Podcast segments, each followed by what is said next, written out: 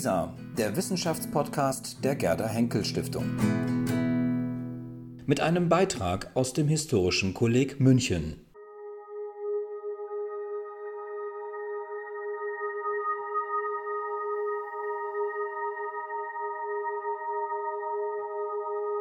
Das vierte Buch, das äh, sehen Sie jetzt heute angeschlagen. Es geht eben um die Herausbildung eines neuen Zeitverständnisses und nicht eben nur um Standardisierung von Zeit. Das ist so das Narrativ, das wir aus der, von den Zeithistorikern, hätte ich fast gesagt, von den Historikern äh, der Zeit äh, kennen.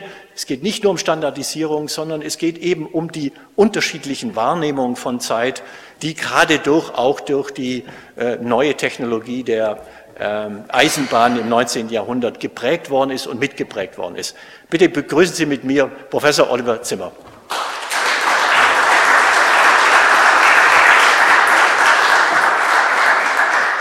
Ja, vielen Dank für diese äh, freundliche und ähm, interessante, auch für mich interessante Einführung. Äh, ich habe mich tatsächlich lange auf ein Thema oder auf ein, zwei, drei Themen konzentriert, aber jetzt werde ich vielleicht auch zum Butterfly. Ich werde jetzt auch zu jemandem, der von einem Thema zum nächsten springt. Also das jetzt, jetzige Thema ist äh, die Zeit.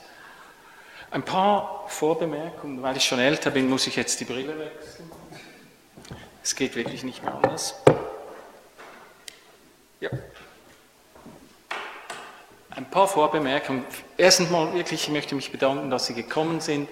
Es ist ja ähm, ganz deutlich auch hier wieder, dass Zeit ein relevantes Thema ist. Ich meine, es ist eine Demonstration. Die Leute, entweder kommen sie nicht oder sie sind verzögert. Darum wird es auch gehen in meinem Vortrag. Darum geht es auch ähm, in meinem Buch. Ich bin natürlich auch glücklich, dass ich hier äh, leben und arbeiten darf und möchte mich auch beim Team hier äh, bedanken, bei allen, die hier arbeiten, insbesondere Herr Retterath, der mich wahnsinnig unterstützt mit technischen äh, Problemen. Dann weitgereiste Leute, Professor Langewiesche, ein Freund von mir, Thomas Zaug aus Zürich. Ähm, vielen Dank, dass Sie gekommen sind. Jetzt zum Buchprojekt, weil das ist ja, der Vortrag ist ja Teil eines größeren Projektes, eines Buchprojektes. Im Wesentlichen in der Kurzformel ist das eine Kulturgeschichte der Zeit. Es geht um britische und deutsche Bahn Passagiere. Ich sage wahrscheinlich Passagiere und nicht Reisende, weil für mich ist das der Reisende so ein bisschen assoziiert mit Schiebelbusch. Das sind dann so zehn bürgerliche Reisende und dann wird eine, so eine Kulturtheorie des 19. Jahrhunderts konstruiert. Das ist ein bisschen pointiert gesagt.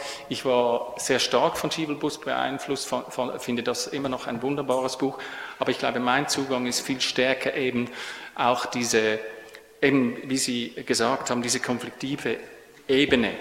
Ähm, dann ähm, nur noch zur Information, das Buchmanuskript ist geplant für Sommer 2017, also ich bin hier praktisch nicht, äh, das ist jetzt nicht so quasi, dass ich hier die Weisheit verkünde, ich, ich, ich fasse keine Buchthesen zusammen hier, sondern äh, ich muss immer noch äh, gewisse Archivarbeiten durchführen, es hat immer noch so ein, ein, ein etwas Provisorisches, den Hauch des Provisorischen, dieser Vortrag. Das Buch ist, wendet sich an ein breiteres Publikum. Das ist für mich als Historiker jetzt auch ein Ziel, weil ähm, ich habe ein paar Monographien geschrieben und jetzt möchte ich auch mal schauen, ob ich, ob ich, ähm, ob ich in der Lage bin, als Historiker ein breiteres Publikum zu erreichen und äh, gewisse Dinge so zu, äh, darzustellen, dass man sie auch äh, in einem weiteren Kreis versteht, ist gar nicht so einfach. Auf jeden Fall ist das eine Herausforderung,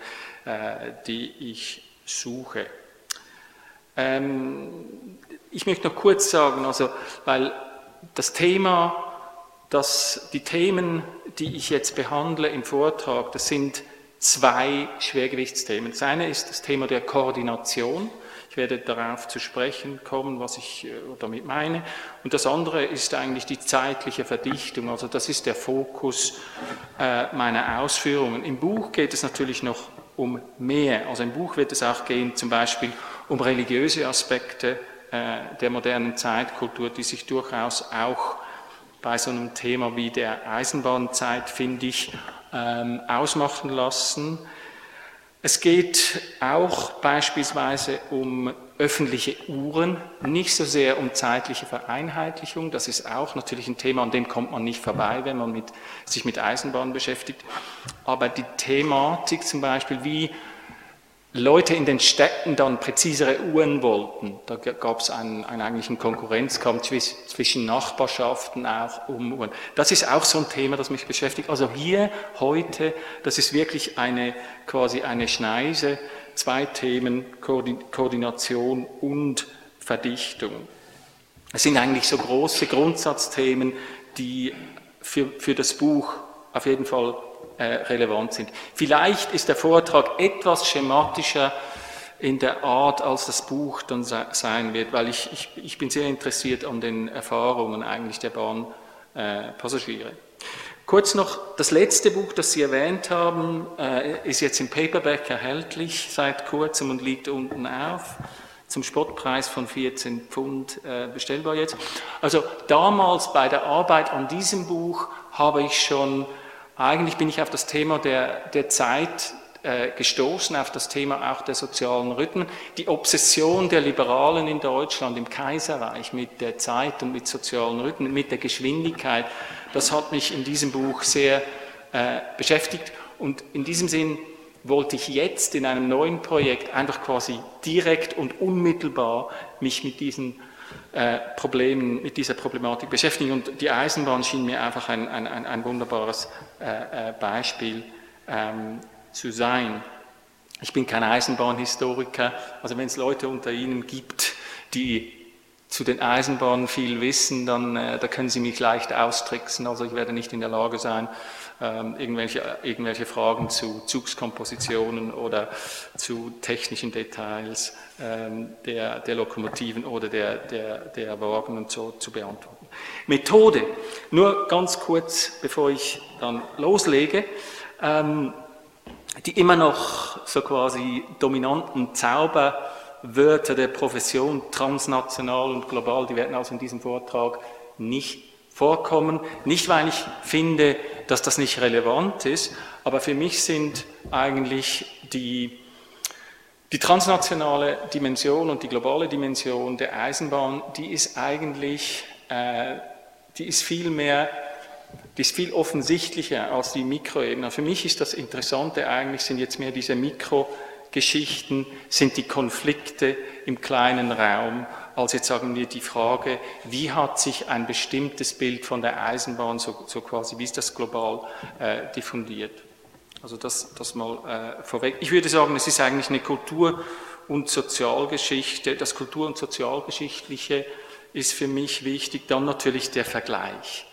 Jetzt ist es nicht so, das ist nicht eine Nationalgeschichte. Es geht mir nicht darum zu sagen, es gibt so quasi die deutsche Eisenbahn und dann gibt es die britische Eisenbahn und es gibt eine deutsche Mentalität und eine britische Mentalität. Das ist nicht der Punkt. Aber mein Punkt ist, dass ich quasi die Nation, das Nationale als Variable noch drin habe im Set. Das ist quasi die Idee. Weil man muss ja am Schluss doch noch irgendwie was sagen können zur Frage, war das relevant? Entweder als Realität, Strukturen der Zeit, Zeitkultur oder auch in der Selbstbeschreibung.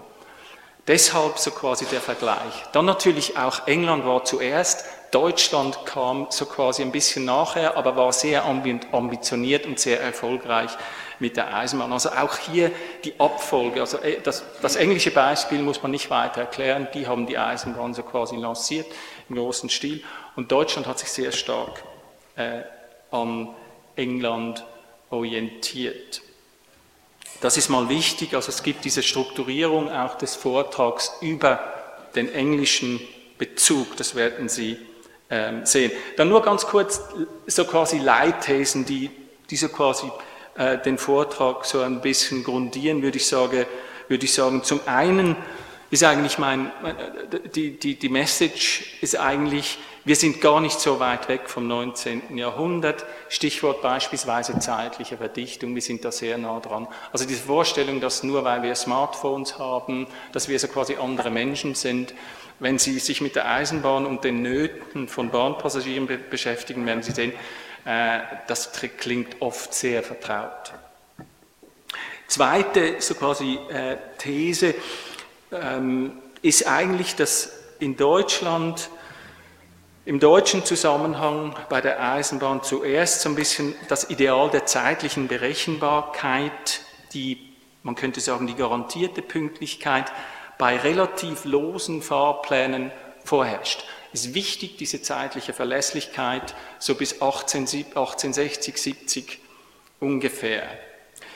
Ähm, in England ist das Ideal eigentlich ein bisschen ein anderes äh, gewesen von Anfang an oder bald nach der Jahrhundertmitte. Schnelle Beförderung würde ich sagen bei dichtem Fahrplan, also die, diese Obsession mit der Geschwindigkeit. Das, das Land, äh, diese Gesellschaft kommt aus der Industrialisierung. Es gibt eine hohe Urbanisierung, es gibt eine hohe Dichte und das merkt man am Rhythmus der Eisenbahn. Und dann, das ist ja quasi die, der letzte Punkt dieser, dieser These, ist eigentlich meine These, dass im letzten Drittel des 19. Jahrhunderts hat sich Deutschland England angenähert. Vom Ideal her, aber auch von der Wirklichkeit her. Es wird dichter, es wird schneller. Man wartet nicht mehr so gerne äh, äh, äh, so lange. Okay. Um,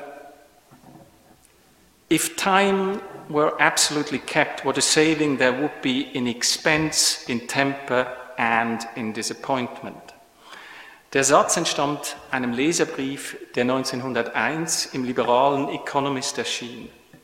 Sein Verfasser plädiert für mehr Pünktlichkeit im öffentlichen Leben. Er bezeichnet es als nationale Schande, dass in einer Zeit, wo das Wirtschaftsleben mit der Eisenbahn engstens verzahnt ist, Unpünktlichkeit die Regel darstellt. Wir haben es hier mit einem sehr eloquenten Enttäuschten zu tun, hören Sie selbst. It is a standing disgrace to our country that, in an age when time is money, and so many business or other engagements are hanging upon one another, a railway journey should almost invariably mean an hour wasted for the traveler if he is starting from a station which is not the starting point of the train, an hour lost for all the passengers in the train, for all those along the line who are waiting for friends or proposing to travel, an hour lost by every subsidiary train which must make its connection with the main train line. Unser Zeit Genosse beschränkt sich jedoch nicht ähm, aufs Klagen.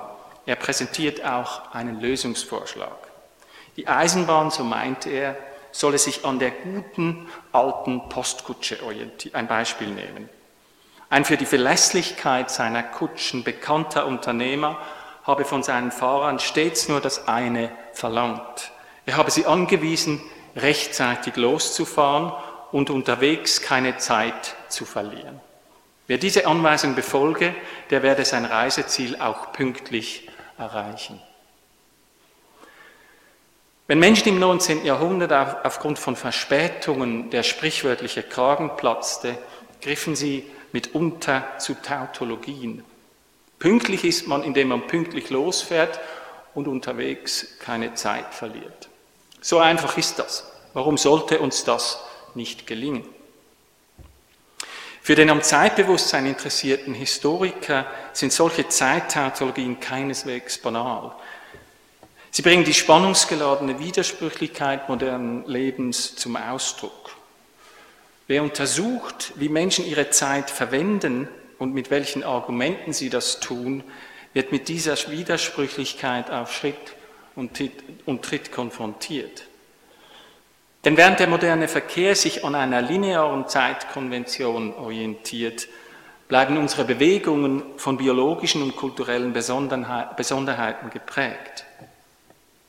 Der Gast, der fünf Minuten zu spät zu einer Dinnerparty erscheint, stellt in einer bürgerlich-mittelständischen Kultur unseres Zeitschnitts, Zuschnitts sein Taktgefühl unter Beweis. Der Straßenbahnfahrer, der 30 Sekunden wartet, damit ein älteres Ehepaar noch zusteigen kann, demonstriert Menschlichkeit. Dagegen bewegt sich der moderne Personenzug im Takt einer Zeit, die solche kulturellen Idiosynkrasien bewusst ausblendet, ausblenden muss. Denn bei der Eisenbahn bedeutet ziemlich pünktlich ausnahmslos zu spät. Als regelmäßige Bahnfahrer wissen wir, wie sich kleine Unpünktlichkeiten zu großen Verspätungen auftürmen können. Das Englische kennt dafür den schönen Begriff der Knock-on-Effects. Zeittautologien sind also nichts Banales. Manchmal handelt es sich dabei um den Protest gegen eine unberechenbare Wirklichkeit im Namen einer linearen Zeitkonvention. Mit dem Protest verbindet sich oft eine implizite Selbstkritik. So könnte man, so könnte man das auffassen. Manchmal scheinen selbst jene Menschen, die sich als Ausnahme begreifen, unter ihrer unvollendeten Mechanisierung zu leiden. Gegen die Präzisionsuhr, die man wie einen Fetisch am Handgelenk trägt, kommt man nicht an. Und wer zu spät kommt, so heißt es, den bestrafe das Leben. Für mich als Historiker sind Zeittautologien aber noch aus einem anderen Grund interessant. Wo Zeitgenossen mit sichtbarer Emphase behaupten, pünktlich sei man, indem man keine Zeit verliert, geht es meistens um Zeitkonflikte und damit um eines der interessantesten Dramen des modernen Lebens.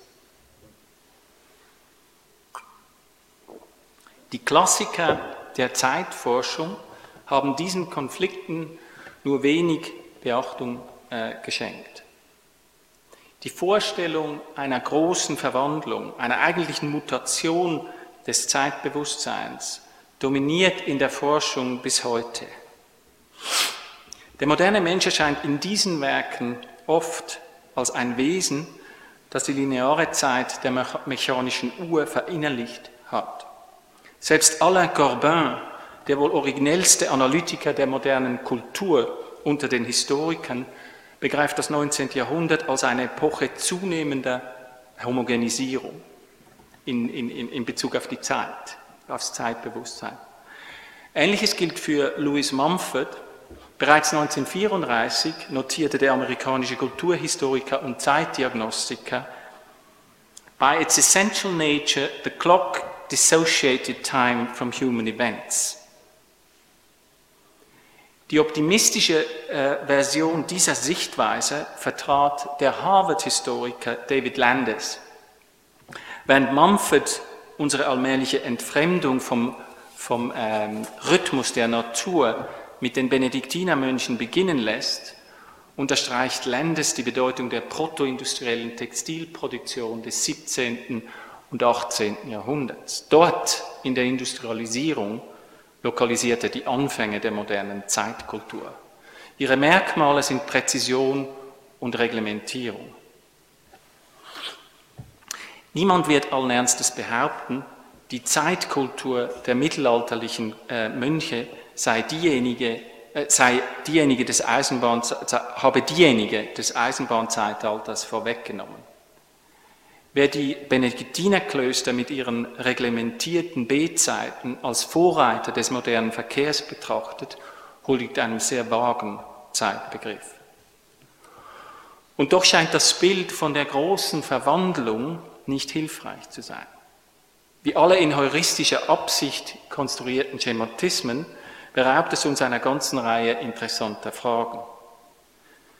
Insbesondere verleitet uns dieses Bild dazu, die Spannung zwischen der Uhrzeit und den Lebensrhythmen aus den Augen zu verlieren. Diese Spannung ist für das, was Historiker gerne die Moderne nennen, aber nachgerade konstitutiv. Auch der Regensburger Volkskunde Daniel Draschek redet von dieser Spannung, wenn er schreibt, die Suche nach einer der menschlichen Natur angemessenen Zeitkultur ist bis heute nicht abgeschlossen. Man könnte es auch anders sagen, etwa so. De facto Gefühl lässt sich bei der Zeit nicht ausschalten.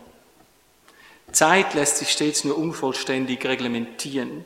Und das ist gut so, denn Zeit hat ja wohl nicht nur mit Macht, sondern auch mit Freiheit etwas zu tun. Damit komme ich zum ersten Teil meines Vortrags, zum Problem der Koordination verschiedener Lebensrhythmen. Auch wenn die Eisenbahnlinien sich bald spinnennetzartig über ganze Länder auszubreiten begannen, die Eisenbahn gründet auf zeitlicher Synchronisierung. Ihre Linien sind das Resultat einer notwendigerweise recht rigiden Projektion von Raum und Zeit. Gleichzeitig war das 19. Jahrhundert jedoch eine Periode der fortschreitenden Differenzierung der Interessen, Bedürfnisse und Lebensstile. Die Eisenbahn, so könnte man sagen, war aufgrund ihrer Beschaffenheit nicht in der Lage, diese Vielfalt in ihrer Gesamtheit in sich aufzunehmen. Man könnte sogar sagen, dass sie dieser Vielfalt zu keiner Zeit gerecht wurde. Sie hat es aber versucht, und das ist heuristisch und substanziell gesehen absolut entscheidend. Das Eisenbahnzeitalter lässt sich meiner Meinung nach mit großem analytischem Gewinn so begreifen.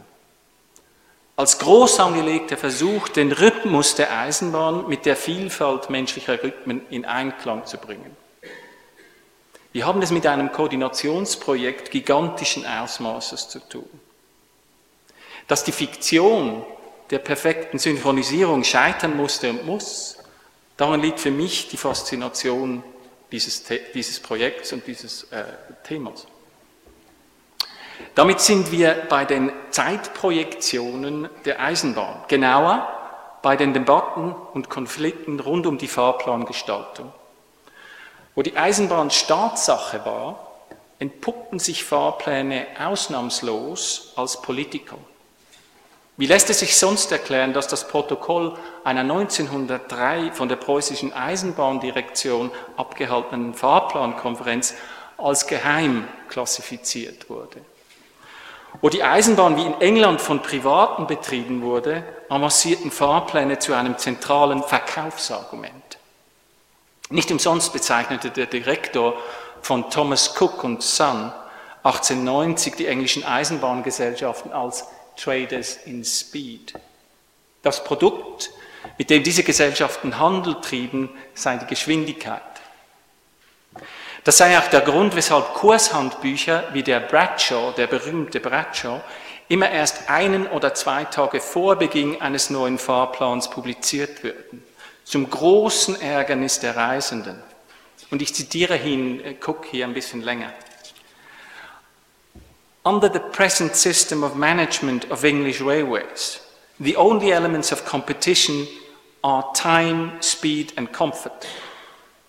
Hence, any railway manager who, in the interest of his company, is bringing out a fast service to secure all the traffic he can for his route, is most anxious not to let any competitive manager know of such until he's really bound to do so. So die haben alle gewartet bis zum letzten Moment. Und das Problem war, dass diese, äh, diese äh, Kursbücher wie der Bradshaw dann oft zu spät rauskamen. Die Leute konnten ihr Leben nicht planen. Weil die waren so nervös über die Konkurrenz, dass die Konkurrenz vielleicht einen schnelleren Fahrplan äh, haben könnte. Und dann müssen sie ja noch korrigieren, dann müssen sie ja noch lügen, vielleicht sogar. An den Fahrplänen entschieden sich auch in Deutschland schon damals die Geister. 1898 skizzierte die Elbersfelder Zeitung das Problem folgendermaßen. Heutzutage kommt in den Monaten, die den Fahrplanänderungen der Sommer- und Winterfahrpläne vorausgehen, kaum eine große Zeitung an der Notwendigkeit vorbei, allwöchentlich ein, ein Klagelied über unerfüllte Fahrplanhoffnungen anzustimmen oder Eingesandtes über das Thema anzunehmen. Der zuständige Redakteur hielt manche der vorgebrachten Klagen für durchaus berechtigt. Als Hauptgrund für die vielen enttäuschten Hoffnungen identifizierte er die Inflexibilität, Inflexibilität der Fahrplangestalter.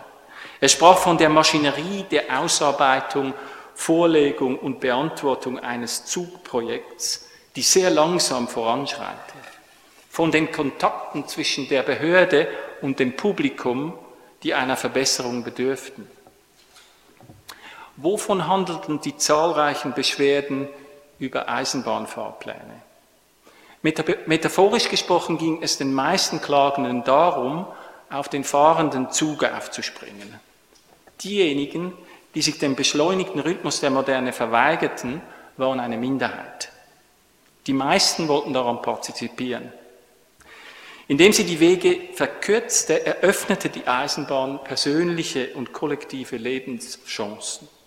Dank der Eisenbahn konnten Leute aus der Provinz abends das Theater besuchen. Städtische Angestellte durften sich überlegen, ob sie ihr Mittagessen nicht lieber zu Hause bei der Familie einnehmen wollten. In Großbritannien begann das Seilziehen um die Gestaltung der Fahrpläne bereits um die Jahrhundertmitte. 1857 wandten sich 230 sogenannte Season Ticket Holders mit einer Petition an die Great Northern Railway. Darin baten sie die Eisenbahndirektion, am Samstag einen zusätzlichen Zug einzulegen. Der Arbeitsschluss in der City war kürzlich von 16 Uhr auf 14 Uhr vorverlegt worden. In England sprach man vom Saturday Half Holiday, dem halben Feiertag am Samstag. Die gehobenen und mittleren Büroangestellten wollten nach dem Mittagessen ohne Zeitverlust nach Hause fahren. Die Great Northern Railway Company entschied sich, an den um 15 Uhr von der King's Cross Station, die Sie wahrscheinlich alle kennen, von der King's Cross Station abgehenden, äh, abgehenden Kohlezug einen Personenwagen anzuhängen. Das war damals sehr üblich. Wir reden von 1857. 1880 hätten das die Leute nicht mehr akzeptiert. Mit diesem Entscheid konnten die Bittsteller offensichtlich gut leben in den 1850er Jahren. Auch chronische Verspätungen hinderten Menschen daran, ihren Rhythmus zu finden. 1869 bemerkte ein Londoner Arzt, für ihn seien unpünktliche Züge eine äußerst ernste Angelegenheit. Nach Auflistung aller Patiententermine die er an diesem Tag nicht wahrnehmen konnte, kam er zu folgendem Schluss. We do not want increasing speed, we only ask for certainty. Auch für das städtische, auch für städtische Angestellte waren Verspätungen von 20 bis 30 Minuten ein existenzielles Problem. Das Stigma des zu spät kommens inspirierte bei vielen den Galgenhumor. Ein Kunde der Great Western Railway etwa beteuerte, lieber in tausend Stücke gerissen zu werden, als weiterhin routinemäßig zu spät zur Arbeit zu erscheinen.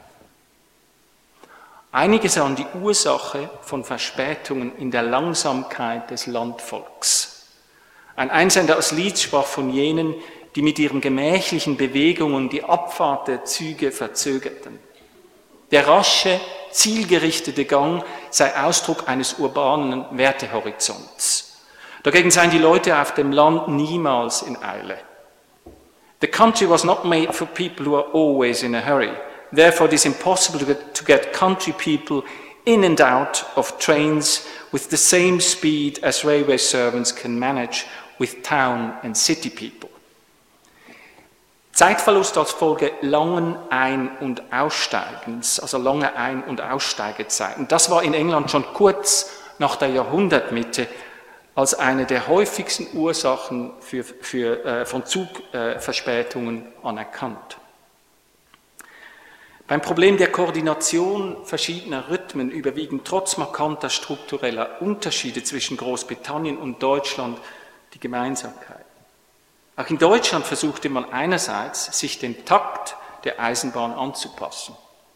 Ein relevantes Beispiel sind die Gerichtsbehörden. So bat das zuständige äh, preußische Ministerium 1879 die Präsidenten der Landgerichte bei den anstehenden Gerichtsverhandlungen auf die neuen Fahrpläne Rücksicht zu nehmen. Einige Züge des Winterfahrplans 1879-80 würden den Sitz der Gerichtsbehörden nicht vor 9 Uhr morgens erreichen. Der Minister bat seine Kollegen, die Fahrpläne genau zu studieren die neuen Zugverbindungen seien bei der Anberaumung der Verhandlungen tunlichst zu berücksichtigen. Nicht alle erwiesen sich als so konziliant wie die Herren Landgerichtspräsidenten. Fahrpläne waren nicht in Stein gemeißelt. Viele Menschen verlangten nach Anpassungen. Auch die Eisenbahnverwaltungen wussten, dass sie nicht einfach auf Stur schalten konnten. Die, bayerischen Sta die bayerische Sta bayerischen Staatseisenbahnen kamen 1900, 1900 zum Schluss, Es müsse auch den Bewohnern der Provinz die Möglichkeit geboten werden, ihre Geschäfte in der Hauptstadt in einem Tage abzuwickeln, um noch in den späten Nachtstunden wieder in der Heimat einzutreffen. Wo neue Verkehrszentren entstanden, häuften sich oft die Forderungen nach angemessenen Verbindungen. Der 1888 eingeweihte Frankfurter Zentralbahnhof, ein Prachtstück deutscher Bahnhofsarchitektur, liefert diesbezüglich einiges an Anschauungsmaterial.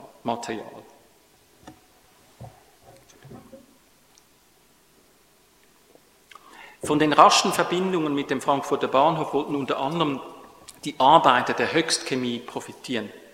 Im Sommer arbeiteten die meisten von ihnen bis 6 Uhr abends. Der Zug der Hessischen Ludwigsbahn ging allerdings erst um 19.48 Uhr von Höchst ab. Die fast zweistündige Wartezeit nach Feierabend sommonierten Vertreter der Arbeiter im Bunde mit Unternehmern und Behördenmitgliedern fördere den familienschädigenden Wirtshausbesuch. Laut Polizeiverwaltung machte die lange Wartezeit die Arbeiter zudem empfänglich für sozialistische Propaganda. Zeit ist, ist, auch, ist ein enorm politisches Thema. Nach wiederholten Protesten erklärte sich die hessische Ludwigsbahn bereit, einen Abendzug um 7 Uhr von Höchst nach Soden einzulegen. Die Wartezeit nach Feierabend betrug also immer noch beinahe eine Stunde. Das war eine Verbesserung. Ideal war es keineswegs. Ein Begehen ganz anderer Art stellte der Taunus Club Hofheim. 1898 beanstandeten Vereinsmitglieder das Fehlen eines Abendzugs auf der Strecke Frankfurt-Limburg. Dies sei bedauerlich, weil viele Bewohner entlang dieser Linie am Frankfurter Kulturleben rege partizipierten. Die Rede war vom Theater, von Konzerten, von Vorlesungen und geselligen Anlässen in städtischen Vereinen. Der letzte Atemzug ging um 19.48 Uhr von Frankfurt ab.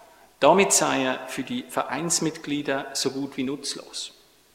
Auch in diesem Fall zeigte die Petition Wirkung. Die Eisenbahndirektion entschied sich, einen zusätzlichen Abendzug mit Abfahrt 22.30 Uhr ab Frankfurt einzulegen. Mit diesem Ergebnis durften die Hofheimer Petenten zufrieden sein. Was sich auch in Deutschland immer deutlicher zeigte, waren die Probleme mit gemischten Zügen. Mit diesen Zügen ließen sich die Bedürfnisse des späten Jahrhunderts immer weniger befriedigen. Die Trennung von Personen- und äh, Güterverkehr war zu diesem Zeitpunkt, zumal auf Nebenlinien, noch keineswegs verwirklicht. Gemischte Züge wirkten kostensparend, weshalb sie bei vielen Bahnbehörden beliebt waren. Gleichzeitig verlangte der moderne, individualisierte Verkehr nach größerer Differenzierung. Zudem waren gemischte Züge aufgrund ihres Fahrverhaltens weniger komfortabel als reine Personenzüge. Auch waren sie in aller Regel langsamer als letztere. Laut der Breslauer Zeitung begannen die Probleme oft bereits auf dem Perron, auf dem Bahnsteig. So bekunden Passagiere immer wieder Mühe, die für sie bestimmten Wagen zu finden. Seine eigenen Erfahrungen skizzierte der Redakteur mit einer eindringlichen Beschreibung. Er bezieht sich auf solche gemischten Züge. Wird dieses Sortieren versucht, dann entsteht das charakteristische Hin- und Herlaufen der Reisenden und noch mehr der Beamten am Zuge, das von den Ersteren mit dem Schicken von Pontius bis Pilatus und sehr oft noch drastischer bezeichnet wird. Das Ende vom Liede ist stets, dass die Abfertigungszeit nicht ausreicht und Zugverspätungen eintreten und dass die nur für kurze Strecken bestimmten Verstärkungswagen auf der ganzen Zugstrecke mitgeführt werden müssen. Dass die Zeichen der Zeit auf Entkopplung standen, das stellte auch die Zeitung des Vereins Deutscher Eisenbahnverwaltungen 1899 fest, der durch Schulbesuch Markttätigkeit und Gerichtstermine geprägte alltägliche Verkehr verlange danach. Nicht allein in der Nähe größerer Städte zeige sich ein Bedürfnis nach Schaffung häufiger Fahrgelegenheit für eine geringe Personenzahl. Derselbe Trend werde in der Umgebung von bedeutenden Kleinstädten sichtbar. Dies sei der Grund, weshalb die pfälzischen Eisenbahnen seit 1896 vermehrt durch elektrische Akkumulatoren betriebene Motorwagen zum Einsatz brächten. Denn für den Vorortsverkehr erwiesen sich die schweren Dampflokomotiven als ungeeignet. Auch wenn dies natürlich noch nicht, der, äh, noch nicht mit dem S-Bahn-Verkehr äh, unserer Tage verglichen werden kann, dem Vorortsverkehr wurde auch in Deutschland ab Mitte der 1880er Jahre große Bedeutung beigemessen. Wo Städte wuchsen, entstanden urbane Agglomerationen und stadtnahe Gemeinden, die es zu bedienen gab. Darauf machten die Bewohner von Ballungszentren die Behörden mit ihren Petitionen und Beschwerden unablässig aufmerksam. Um 1900 standen die Zeichen der Zeit auch im deutschen Eisenbahnverkehr auf erhöhte Diversifizierung. Als der Minister für öffentliche Arbeiten 1906 Abstriche beim Ausbau des Nahverkehrs ankündigte, lag die fortschrittliche Presse jedenfalls bereits auf der Hut. Erweiterung des Vorortverkehrs gäbe es, zur Erweiterung des Vorortverkehrs gäbe es keine Alternative. Bereits einen Monat vorher hatte Reichsminister Breitenbach gegenüber der königlichen Eisenbahndirektion die Bedienung des Nahverkehrs zur Priorität erklärt. Wo dies gelinge, würden Wohnungen für die arbeitende Bevölkerung entstehen. In einer Zeit, wo es keine eigentlichen Randzeiten mehr gäbe, wo die, Men wo die Mehrzahl der Leute mobil sein wollten, seien die Eisenbahnverwaltungen gefordert. Die Rede von den zeitlichen Lücken, von den Randzeiten, die das moderne Leben angeblich nicht mehr kenne, liefert mir das Stichwort für den zweiten Teil meines Vortrags. Hier geht es im Kern um zeitliche Verdichtung.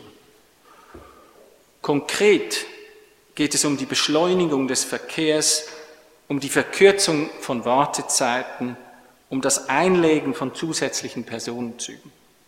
Bei der Verdichtung des Verkehrs zeigt sich besonders deutlich, dass wir vom 19. Jahrhundert phänomenologisch deutlich weniger weit entfernt sind als chronologisch. Was unsere Ungeduld mit der Zeit, äh, unser Klagen über Verspätungen anbelangt, so finden wir im, im Eisenbahnzeitalter viele Verbündete. Je dichter der Fahrplan und je größer die Geschwindigkeit, desto mehr wird der pünktliche Verkehr zum Problem. Als anerkannte Tugend ist Pünktlichkeit zweifellos älter als das 19. Jahrhundert. Bereits 1788 beschwor der Freiherr von Knigge ihren Wert. Sei strenge, pünktlich, ordentlich, arbeitsam, fleißig in deinem Beruf. Auch die Einschätzung zeitlicher Lücken als ernsthaftes Problem findet sich bereits im 18. Jahrhundert, etwa bei Benjamin Franklin. Man dürfe die Zeit, die dem Herrgott gehöre, nicht verschwenden. Kurz nach 1760 schrieb Franklin in seiner Autobiografie, Lose no time, be always employed in something useful, cut off all unnecessary actions. Im 18. Jahrhundert waren das aber noch vereinzelte Stimmen. Erst mit dem Eisenbahnzeitalter wurde das Gefühl des Zeitverlustes zu einem Bestandteil des kollektiven schlechten Gewissens. Nun hatten viele das negative Vorurteil gegenüber zeitlichen Lücken internalisiert. Erst als die Züge schneller fuhren, das Schienennetz dichter wurde, die Knotenpunkte sich vermehrten, erst dann wurde über die Fragen in, alle, in aller Öffentlichkeit gestritten. Durch das Schließen von Fahrplanlücken wurde der Verkehr dichter, das Risiko von Verspätungen nahm zu. Und gleichzeitig galt, um Verspätungen zu vermeiden, beschleunigte man die Züge und verkürzte die Wartezeiten. Die Rede vom Teufelskreis, hier scheint sie mir angebracht. Je schneller und je kürzer, desto besser. In England wurde dieser Grundsatz schon früh beherzigt. 1851 lobte ein Bahnpassagier die Tatsache, dass die Reisezeit von Manchester nach London dank der Eisenbahn nur noch sechs Stunden betrug, dreimal weniger als zu Beginn des Jahrhunderts. Im gleichen Atemzug beklagte derselbe Passagier, dass die London and Northwestern äh, äh, Company den Großteil der Personenzüge nach London nicht über die kürzeste Linie äh, Verbindung laufen ließe. So handelt sich jedes Jahr gesamthaft einen Zeitverlust von circa vier Tagen an. Er habe das minutiös berechnet. Auch mit dem Virus der Ungeduld waren die Menschen auf der Insel schon vergleichsweise, vergleichsweise früh infiziert worden. 1850 berichtete ein Schaffner von einer Gruppe älterer Frauen, die seine Versicherung, der nächste Zug in einer halben Stunde mit der Frage quittierten, ob es denn wirklich keinen früheren gäbe. Nicht wenige Bahnkunden begannen, über erlittene Verspätungen Buch zu führen. So berichtete 1871 ein Pendler auf der Strecke Stubbins-Manchester, sein Morgenzug sei in der vorigen Woche nicht ein einziges Mal pünktlich abgegangen. Die Verspätungen hätten bei der Abfahrt des Zuges zwischen 8 und 25 Minuten betragen. Bis zu seiner Ankunft in Manchester hätten sie sich meistens noch erhöht. Auf 32 Minuten am Montag, 25 am Dienstag 18 am Mittwoch und am Donnerstag und schließlich auf 11 Minuten am Samstag. Dabei sei die besagte Woche, was die Verspätungen seines Zuges betreffe, als eine günstige zu werden. Englische Reisende waren fast ausnahmslos der Meinung, europäische Eisenbahnen verkehrten pünktlicher als britische. Da hatten sie recht. Gleichzeitig störten sich damals, gleichzeitig störten sich viele an der vergleichsweise langsamen Reisegeschwindigkeit der Personenzüge auf dem europäischen Kontinent. Für manche entpuppte sich das Reisen auf Europas Schienen als veritable Geduldsprobe. 1865 fasste ein Mann aus Südengland die Unterschiede wie folgt zusammen. On the continent, almost all trains are slow because there are so few that they must be slow in order to give the side station any means of conveyance, whatever. The whole traffic of the day is crowded into perhaps a couple of trains. 1868 bemerkte ein Passagier aus Leeds, die Geschwindigkeit mancher Züge in Europa betrage kaum mehr als 25 Kilometer in der Stunde. Relativ wenige Züge und luftig lockere Fahrpläne so nahmen viele Briten die europäischen Eisenbahnen wahr. Auch in Deutschland verbrachte man ihrer Meinung nach zu viel Zeit auf den Stationen. Oft müsse man fünf bis zehn Minuten warten, bis ein Zug sich erneut in Bewegung setze. Manchen Besucher von der Insel erschien das als reinste Zeitverschwendung. Einige Reisende aus England versuchten, die Unterschiede bildreich zu beschreiben. Hier ein Beispiel. For example, at home, a cool-headed, experienced traveler alights from a cab, cab taxi, within three minutes of the departure of the train, obtains his ticket, walks calmly on the platform, is saluted by the guard, and a minute later is quietly speeding towards his destination. Das war so das Ideal, dem viele nachlebten. In Deutschland oder Frankreich lägen die Dinge dagegen ganz anders. Das ist jetzt derselbe Beobachter. On the continent, they resent this offhand mode of procedure. A conscientious hotel portal, porter hustles you off to the station fully half an hour before the train starts, and when you get there, you are penned up in a waiting room till the officials choose to unlock the door leading to the platform. Das war etwas sehr Seltsames für, für die Briten, dass da Wartesäle waren, die verschlossen waren. Britische Reisende begriffen das nicht. Sie begriffen nicht, weshalb man sich bereits 20 bis 30 Minuten vor Abfahrt des Zuges mit Sack und Pack am Bahnhof einzufinden hatte. Auch die bis einige Minuten vor Abfahrt des Zugs verschlossenen Wartesäle erschienen manchen äh, Briten als etwas sehr Seltsames, mit dem man sich spontan nicht anfreunden konnte. Denn britische Bahnkunden hatten sich offenbar, offenbar zu Hause an eine gewisse Nonchalance im Umgang mit der Eisenbahn gewöhnt. Was den Umgang mit der Zeit betrifft, dominiert auch in der verfügbaren Reiseliteratur ein eher liberales Ideal, um das positiv auszudrücken. So gab 1862 ein populärer Reiseführer britischen Bahnpassagieren den Rat, sich fünf Minuten vor der im Fahrplan angegebenen Abfahrtszeit im Bahnhofsgebäude einzufinden. Denn der Ticketschalter, darauf wies der Ratgeber die Passagiere ausdrücklich hin, schließe zum Zeitpunkt der Abfahrt des Zuges. At the time of departure, also man kann dann nicht mehr mitfahren. Mit anderen Worten, der Ratgeber empfahl Passasin, fünf Minuten für den Kauf eines Fahrscheins einzuplanen.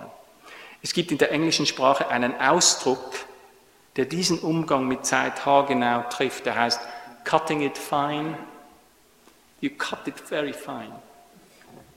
Es gab allerdings auch in Großbritannien vermehrt Stimmen, speziell würde ich sagen so nach 1870 ungefähr, die diese Mentalität des Cutting it fine kritisierten. Zu diesen gehörte der Bahnexperte Francis Monton. Für ihn besaß die kontinentaleuropäische Eisenbahnkultur zahlreiche Vorteile. In Frankreich, Belgien, Holland, Deutschland und der Schweiz könne man sich weit eher auf die Zeitangaben in den Fahrplänen verlassen als auf vielen Linien in England. Ein Reisender bemerkte, dass Tohu Wabohu das man auf den großen englischen Bahnhöfen tagtäglich erlebe, sei auf dem Kontinent so gut wie unbekannt. 1881 kam die Times auf der Basis von Hunderten von Eingesandten zum Schluss, dass viele englische Eisenbahngesellschaften mit fiktiven Fahrplänen um Kunden warten. In einem ihrer großen, regelmäßig erscheinenden Leitartikel zum Eisenbahnverkehr brachte das Londoner Weltblatt das Problem 1889 folgendermaßen auf den Punkt. There are two ways of securing punctuality. The one consists in bringing up the trains to the timetable, the other in bringing down the timetable to the trains. Dennoch sahen viele in Deutschland England als das Vorbild im Eisenbahnverkehr. Das kann man nicht genug betonen. Außer die preußischen Eisenbahnbehörden, die dagegen hielten, aber das Publikum war eindeutig der Meinung, England sei, das sei das Modell. Diese Orientierung blieb nicht wirkungslos. Die Anzahl der Züge und die Dichte des Netzes nahmen in Deutschland äh, im letzten Drittel des 19. Jahrhunderts noch einmal markant zu. Die vergleichsweise losen Fahrpläne wurden, äh, wurden dichter. Die Wartezeiten auf den Stationen und für Anschlusszüge wurden kürzer. In der Tendenz wartete man nun weniger oft planmäßig, dafür stieg das Risiko außerplanmäßigen Wartens. Die flotten deutschen Eisenbahnen, auch sie kämpften nun vermehrt mit der Pünktlichkeit. Dabei deutet vieles darauf hin, dass sich die Probleme ab etwa 1890 zu verschärfen begannen. Nun verlangten auch deutsche Bahnpassagiere immer öfter nach kürzeren Wartezeiten. 1890 notierte die Vossische Zeitung aufgrund von Leserreaktionen, die Reisenden erwarteten eine schnellere Beförderung, auch auf Nebenlinien. Denn gerade auf diesen sogenannten Sekundärlinien werde die Geduld des Publikums oft arg strapaziert. Die Vossische Zeitung sprach in diesem Zusammenhang vom vorwärtseilenden, vorwärtsgehenden Publikum. Dieses hochmobile Publikum habe genug davon, auch auf der kleinsten Haltestelle lange warten zu müssen. Wenn diese Leute heute von der Bimmelbahn redeten, dann sei das nur noch ganz selten liebevoll gemeint. In England sei man diesbezüglich weiter. 1900 bemerkte die Zeitung des deutschen Eisenbahnverkehrs, die Züge der Great Eastern Railway hielten im Durchschnitt pro Station noch 20 bis 30 Sekunden, Tendenz sinkend. Am Anfang des Präferenzwechsels hin zu stärkerer Verdichtung stand eine Debatte über die Geschwindigkeit der, äh, der, deutschen Züge im internationalen Vergleich. Auch hier lieferte England den zentralen Referenzpunkt. Die meisten Kritiker der deutschen Eisenbahn bezogen sich auf den Bericht von Foxwell und Farrell. 18, 1889 hatten die beiden englischen Bahnexperten eine Schrift zur Situation der Schnellzüge auf der Insel veröffentlicht. Darin wiesen sie nach, dass die Vorstellung, was, ein, was, ein Schnellzug, was einen Schnellzug ausmache, weltweit stark variiere. In England und den USA zählten dazu nur Züge mit einer Mindestgeschwindigkeit von 65,5 Kilometer in der, äh, in der Stunde. In den übrigen Ländern, inklusive Deutschland, genügten dagegen bereits 46,5 Kilometer in der Stunde. Die durchschnittliche Geschwindigkeit habe bei den englischen Schnellzügen 1889 67 Kilometer in der Stunde betragen, Bei den in Preußen verkehrenden Zügen 50,8, bei den Süddeutschen 49,9. Ähm, ja, das ist es. Damit liege Deutschland auch hinter Frankreich, Holland und Belgien zurück. Die liberale Kölner Zeitung war, war nur eine der Stimmen, die diesen Sachverhalt bemängelte. Bereits 1889 diagnostizierte sie einen Etikettenschwindel bei den deutschen Expresszügen. So brauche der sogenannte Expresszug Köln-Aachen für die 69,9 Kilometer lange Strecke sage und schreibe eine Stunde und 17 Minuten. Auch der als Express geführte Zug auf der Strecke Hamm-Herford bleibe knapp unter 60 Kilometer äh, Durchschnittsgeschwindigkeit. Für die 80,8 Kilometer brauche er eine Stunde und 22 Minuten. Fazit des liberalen Blattes. Wir sagen, aus den Fahrplänen sind diese genannten Expresszüge ersichtlich, aus der Schnelligkeit, mit der sie fahren, nicht. Bei den Schnellzügen sah es gemäß dem Kölner Organ nicht besser aus. So brauche der als Schnellzug geführte Abendzug von Elberfeld nach Deutz für die 44,5 Kilometer lange Strecke eine Stunde und drei Minuten. Sein Namensvetter, der 6.41 Uhr Morgenzug von Aachen nach Gladbach, lege die 60,9 Kilometer in einer Stunde und 30 Minuten zurück. Er brauche also nur fünf Minuten weniger als der normale Abendzug.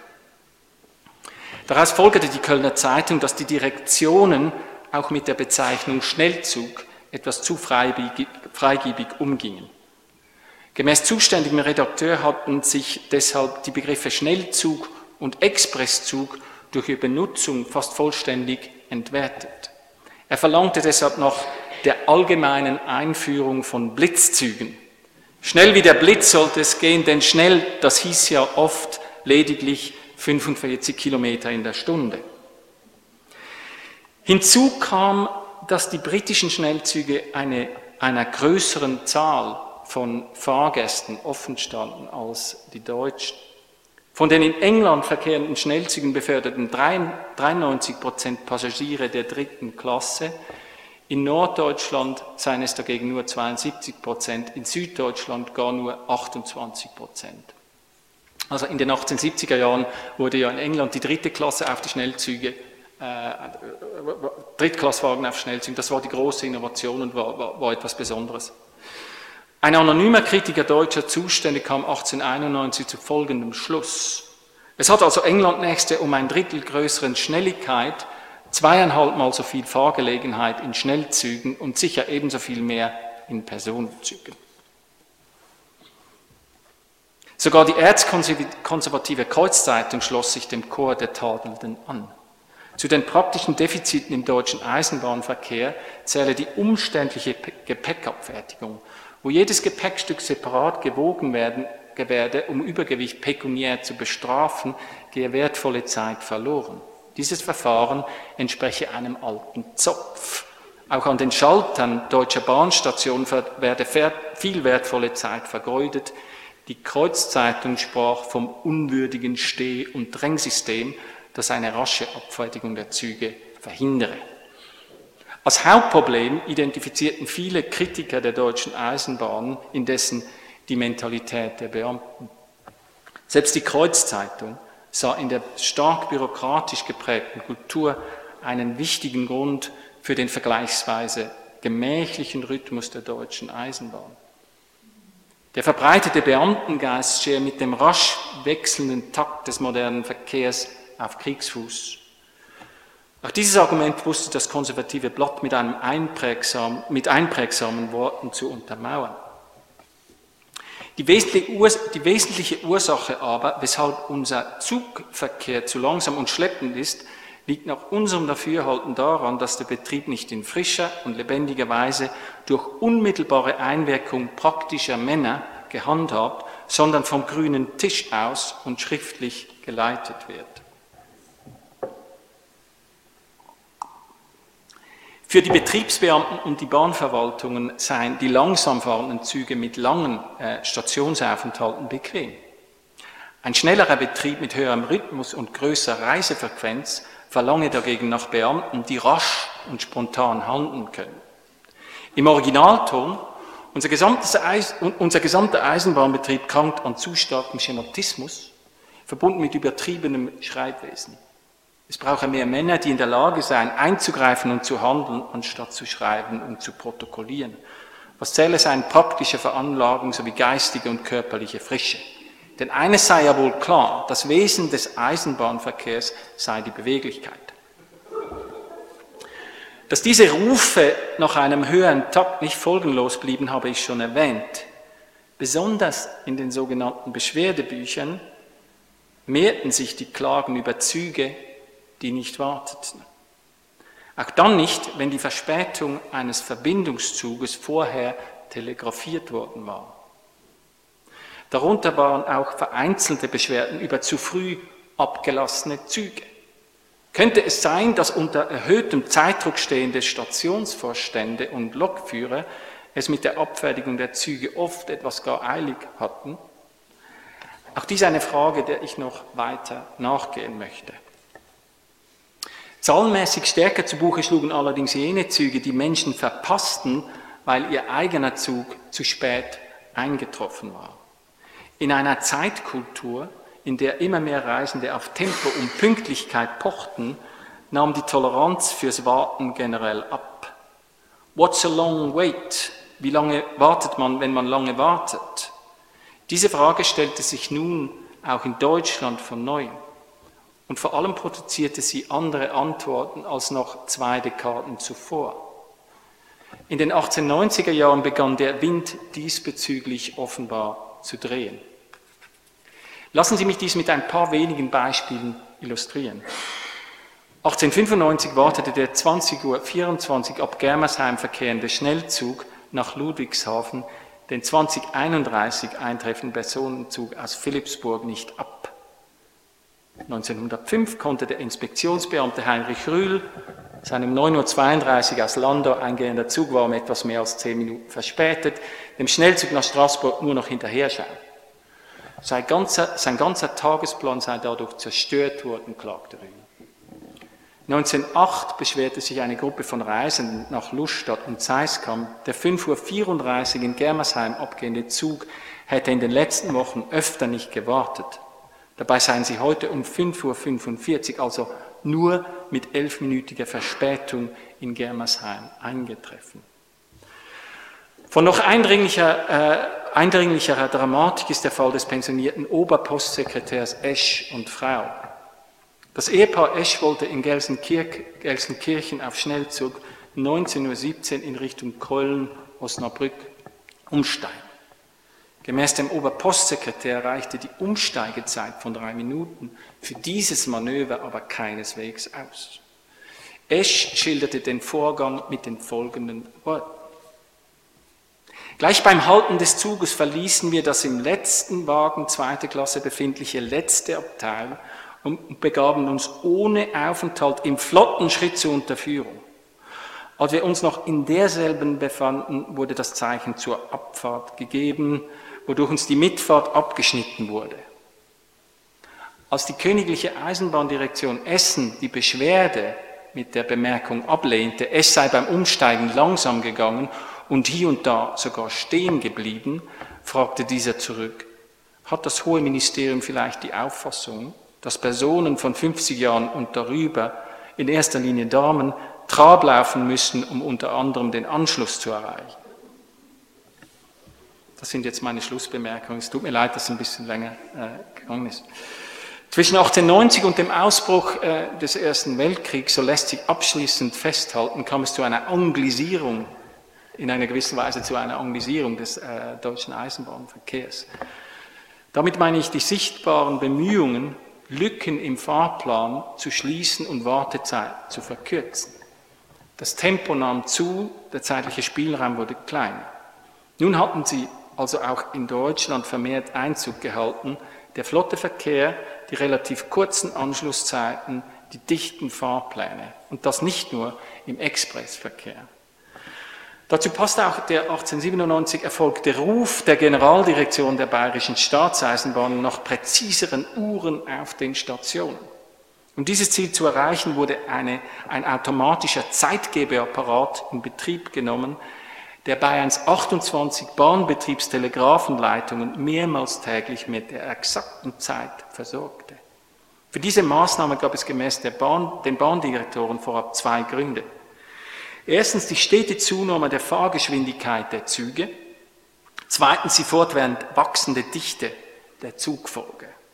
Hier identifizierten die Logistiker der Bayerischen Staatsbahnen das Dilemma, mit dem sich die Eisenbahnen und ihre Passagiere spätestens ab der Jahrhundertwende konfrontiert sahen. Dass sich dieses Dilemma mit präzisen Stationsuhren nicht beseitigen ließ, liegt auf der Hand. Dass man ständig so tat, als ob sich die Quadratur des Kreises doch irgendwie bewerkstelligen ließe, auch das gehört zu dieser neuen Moderne. Dazu abschließend zwei Beispiele. 1891 machten sich die neuen Mitteilungen, das von Bismarck geschaffene Sprachrohr der preußischen Regierung, Gedanken über das Warten auf Anschlussbahnhöfen. Der Beitrag schloss mit einem Ratschlag an die Fahrplanlogistiker. Ich zitiere hier. In dieser Beziehung ist darauf hinzuweisen, dass zwar einerseits durch das Abwarten verspäteter Züge andere wichtige Anschlüsse eines großen durchgehenden Zuges nicht in Frage gestellt werden dürfen, dass indessen andererseits da, wo die Bedenken nicht obwalten, namentlich wo weitere wichtige Anschlüsse des wartenden Zuges nicht in Betracht kommen, die Wartezeiten so weit auszudehnen sein werden, als dies mit Rücksicht auf den Betrieb und den sonst zu bedienenden Verkehr irgend verträglich ist. Dass es gelegentlich auch Leute gab, die Klartext sprachen, verdeutlicht eine Besprechung im Reichsministerium für öffentliche Arbeiten. Thema der Besprechung war der Fahrplan für das Jahr 1914. Wie lässt sich ein pünktlicher Verkehr am ehesten erreichen? Es war die immer gleiche Frage, die hier erneut zur Diskussion stand. Die wussten noch nichts vom Krieg zu diesem Zeitpunkt, das muss ich noch dazu sagen. Die Anwesenden, die an der Sitzung Anwesenden konstatierten, dass die meisten Verspätungen aus dem dichten Verkehr resultierten. Zeitpläne, die nur unter günstigen Verhältnissen eingehalten werden können, seien ein Rezept für chronische Verspätungen. Im Berliner Protokoll heißt es diesbezüglich, vor allem aber wird in Zukunft bei der Aufstellung der Fahrpläne unbedingt darauf zu halten sein, dass sie auch in der Wirklichkeit gut durchführbar sind und dass zum Ausgleich ein größeres Spielraum zwischen der gewöhnlichen und der kürzesten Fahrzeit vorhanden ist. Etwas weniger Fiktion und etwas mehr Luft für unsere kompakten Fahrpläne, dazu noch eine leichte Reduktion des Tempos. So lässt sich, äh, so lässt sich die Empfehlung der zuständigen Ministerialbeamten zusammenfassen. Dabei blieb es jedoch nicht. Denn ein wenig später forderte ein Teilnehmer äh, in derselben Sitzung äh, im Ministerium für öffentliche Arbeiten, verlangte, verlangte ein Teilnehmer das Wort. Er betonte die Notwendigkeit, die Wartezeiten für Schnellzüge weiter zu verkürzen. Auch diese Widersprüchlichkeit zwischen dem Verlangen nach zeitlicher Berechenbarkeit und einer im Schnitt geringen Wartetoleranz erinnert stark an Großbritannien. Nun sahen sich offenbar auch die deutschen Eisenbahnen mit einem mehrheitlich ungeduldigen Publikum konfrontiert, einem Publikum, das, wenn immer möglich, keine Zeit verlieren wollte. Danke für Ihre Aufmerksamkeit. Ähm, jetzt möchte ich noch ein paar ganz kurz vielleicht, weil Sie haben sicher gemerkt, ich habe mich hier in diesem Vortrag sehr stark auf die diskursive Ebene äh, konzentriert. Fahrpläne, die, die, die Analyse von Fahrplänen gehört selbstverständlich von der harten Fahrpläne, der, der äh, gehört selbstverständlich auch, äh, wird auch noch zu, zu dieser Untersuchung gehören. Ich möchte einfach noch ein paar Kontext, ein paar Kontextsachen. Ja, jetzt einfach hier, die meisten von Ihnen sind wahrscheinlich mit diesen Zahlen vertraut.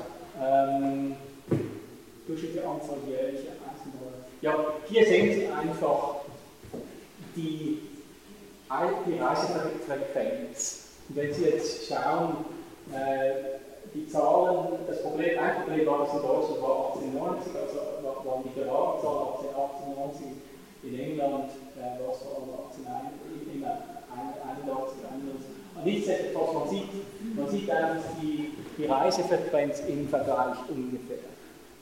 Also, kann jetzt nicht weiter eingehen, man sieht auch schön, dass die Reisefrequenz ähm, sich in Deutschland gegen, äh, also mit der Zeit einfach der, englischen Reisefrequenz annimmt. Also 1911 ist man bei 23,7 ungefähr, 31,7 Reisen pro Kopf der Bevölkerung in England, 23,7 in Deutschland. Das sind natürlich sehr grobe Mittel, aber es ist dennoch wenig indikativ, so Dann hier, wie komme ich jetzt auf die, kann ich diesen wenig schnell,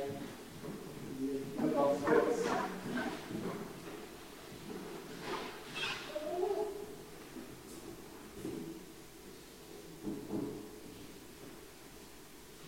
Also jetzt lassen es. Kann man ein bisschen hier, ist ja, das ist die totale Länge, das ist eine, äh, ja, und hier äh, Länge, also die,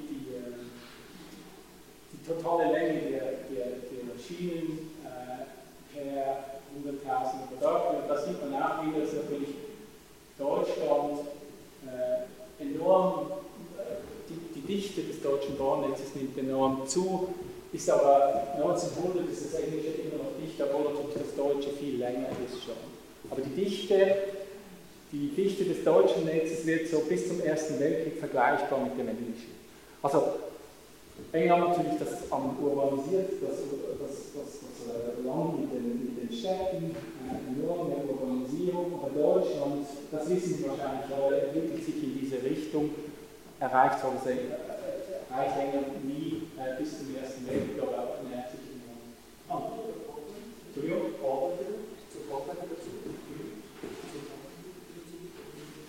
Wieder zurück und dann das nächste. Mal ganz kurz. Gut, Okay, jetzt einfach noch, einfach noch äh, ganz kurz beschäftigen mich auch anhand ähm, dieser Karikaturen, dieser, dieser Zeichnung ein bisschen mit dem Thema der Unbedingung der Zeit. Jetzt, ähm, deutsche Karikaturen habe ich noch nicht so viele gefunden, aber vielleicht können Sie mir ja helfen. Äh, es gibt sicher auch deutsche Karikaturen zu dieser Problematik. In England ist es relativ leicht, Karikaturen, Zeichnungen zur Emotionalisierung äh, der Zeit, zu den Emotionen zu finden, die äh, Verstärkung bei den Leuten verursacht. Also hier 1866 in Fun, das ist so ähnlich wie Punch, eines dieser Periodicals äh, in England. The Platform in Ludgate, das ist so ein, ein Vorort von äh, London, damals ein Vorort, heute ist es eigentlich natürlich London. The British Public Radio for the 837 Train,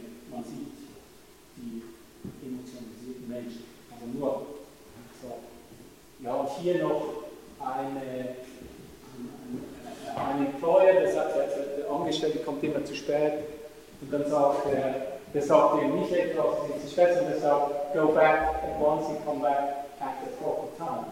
Das ist nicht interessant, diese Idee, dass man entweder rechtzeitig kommt oder dann wieder nach Hause geht. Pünktlichkeit, eine, eine, eine Regulierung. Ich habe jetzt, haben wir es geschafft. Ah ja, das ist etwas, was, was dann natürlich in Deutschland wichtig wird und was ich auch untersuchen möchte, untersuchen werde, diese Kultur der Bahnsteigsperre.